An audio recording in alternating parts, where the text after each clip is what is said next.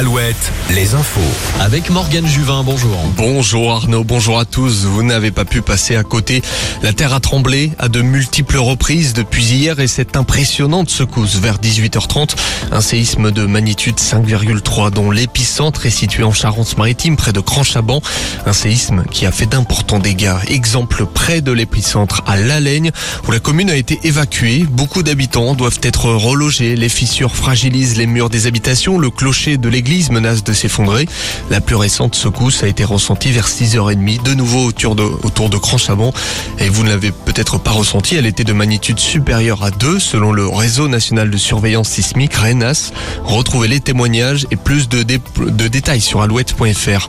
Au chapitre judiciaire, l'autopsie de Karine Esquivillon sera menée aujourd'hui à Nantes.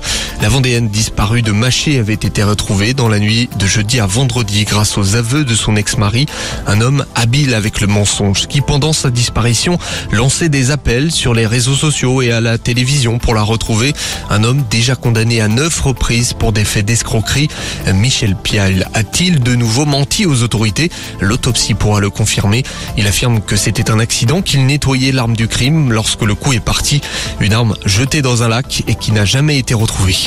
Journée de célébration à la communauté LGBTQIA+.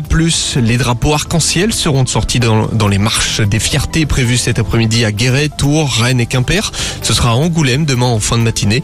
À Tours, l'événement se tient dans un contexte tendu où les actes de malveillance envers cette communauté se sont multipliés ces derniers temps. Du football, sans surprise, les Bleus ont déroulé face à Gibraltar hier, victoire 3-0, un sans faute qui les place leader de leur groupe aux éliminatoires à l'Euro 2024.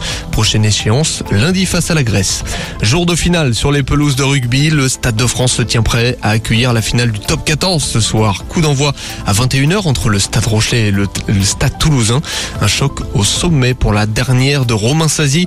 Le deuxième ligne prendra sa retraite après 13 saisons chez les Maritimes.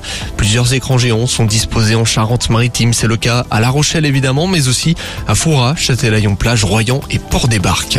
La météo avec manouvellevoiture.com. Votre voiture d'occasion disponible en un clic. Quatre départements du sud-ouest, dont les Landes, sont placés en vigilance orange à cause des orages prévus ce soir et demain.